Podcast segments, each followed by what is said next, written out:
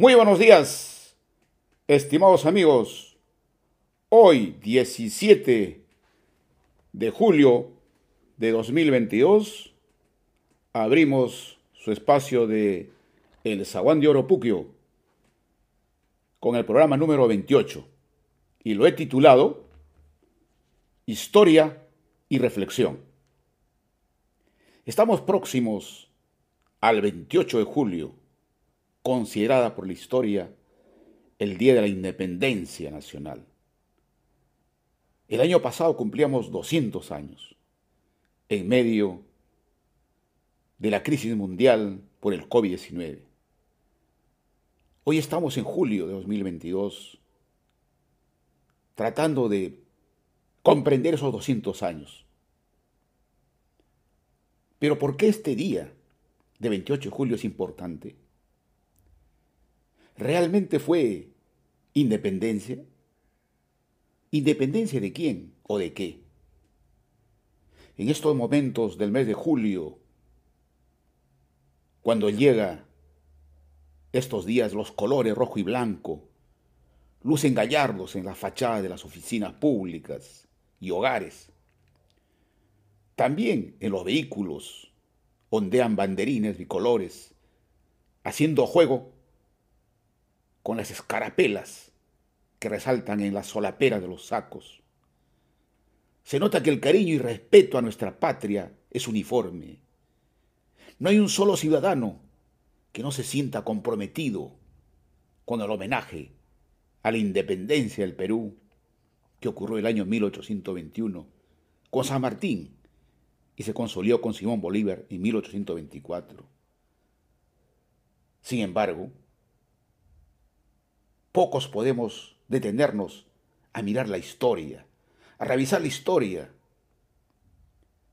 porque tal vez desde ahí adolecemos lastres que impiden todavía que nos consolidemos como nación. Tal vez la historia real no la conocemos o la hemos visto de otro, con otros ojos. Entonces, ¿por qué este julio no nos puede significar un mes de reflexión? No hace poco, el Congreso con su presidenta todavía nos mencionaba que el país de blancos e indios,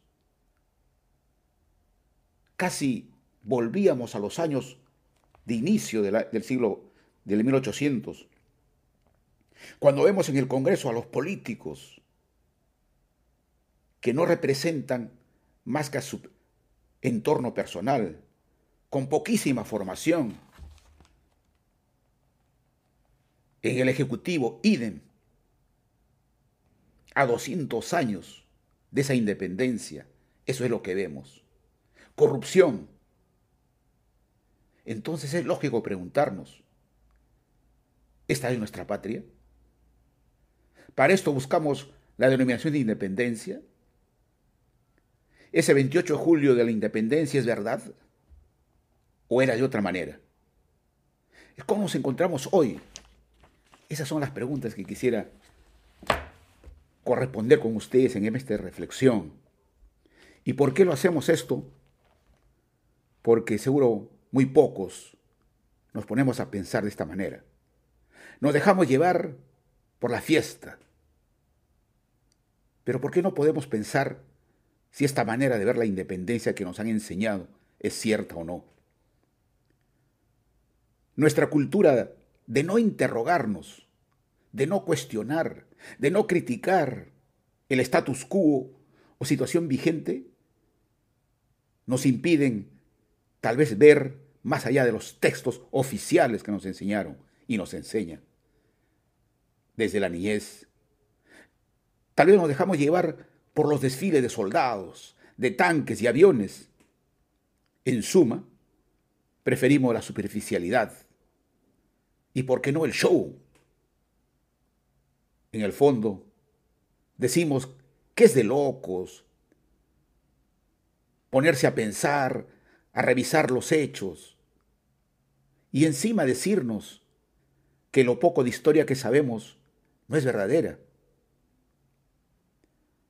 Casi, casi nadie, por no decir la mayoría, julio lo dedicamos a la fiesta, al viaje, a los festejos, pero muy pocos nos sentamos a pensar.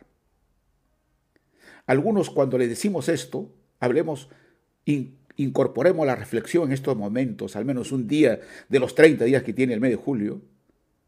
Si le decimos eso, nos van a decir de frente, a estas alturas, eso ya qué importa. Eso es pasado, preocúpate del futuro. Sin embargo, este proceder conformista y retardatario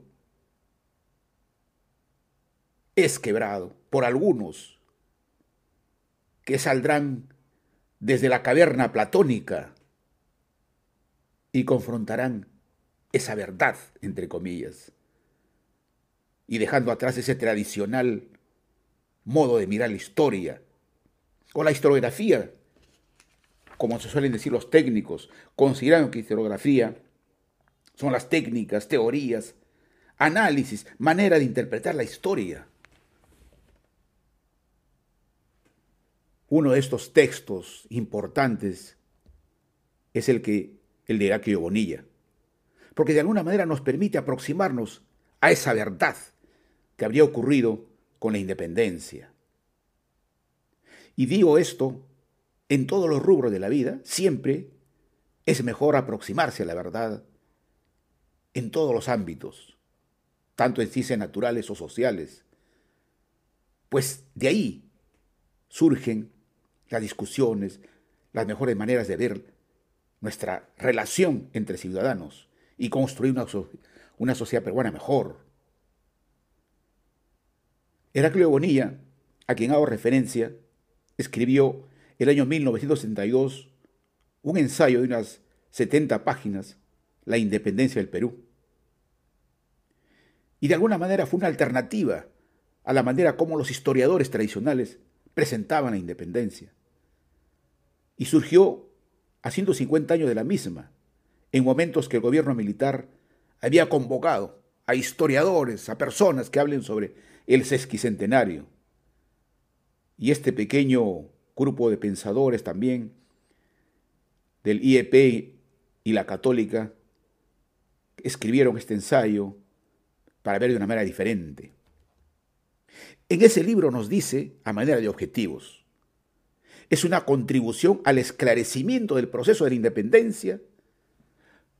Su propósito es ofrecer al lector los planteamientos de la investigación histórica moderna.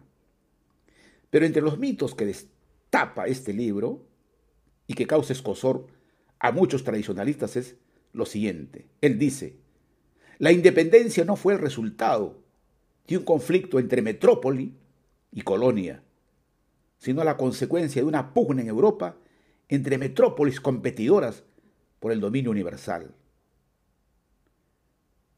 Y es que la independencia tampoco fue un fruto de una toma de conciencia nacional del pueblo peruano, puesto que la grande mayoría estuvieron ausentes del proceso.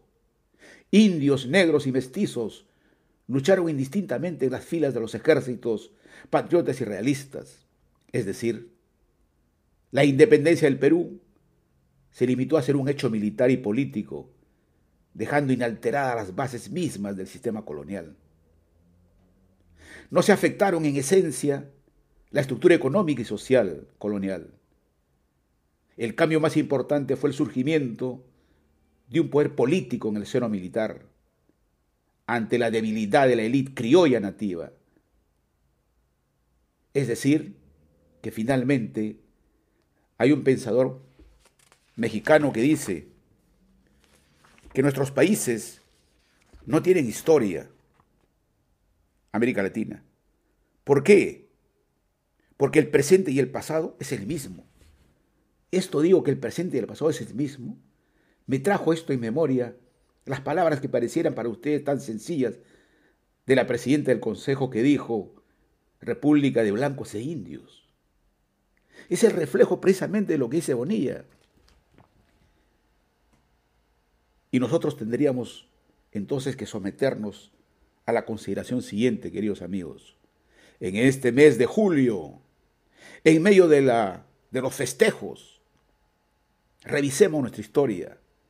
¿Por qué estamos atravesando un Congreso con menos del 10% de aceptación? Con un presidente que carece de condiciones para conducir un país.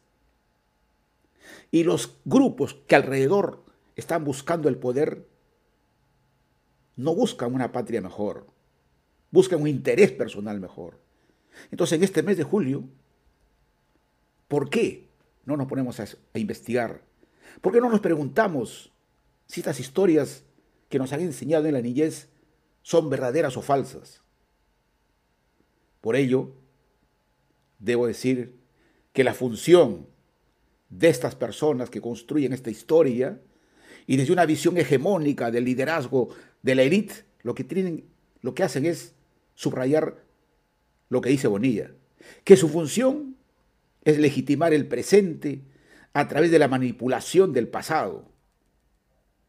Intentan fundar inapropiadamente las bases históricas de la nacionalidad peruana e impedir que la crítica histórica de los problemas del presente.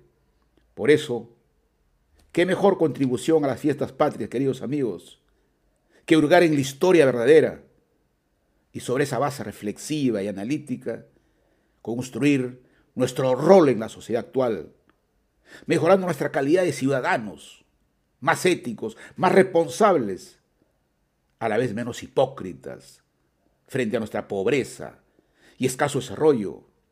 Es momento de reconocer que en nuestra patria el racismo está vigente y debe ser Perú uno de los países más racistas en Sudamérica. Hay que combatir con, contra ello.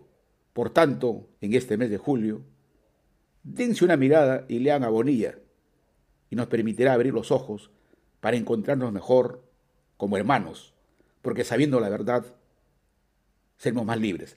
Gracias, Víctor. Sería el segundo los hasta la próxima semana.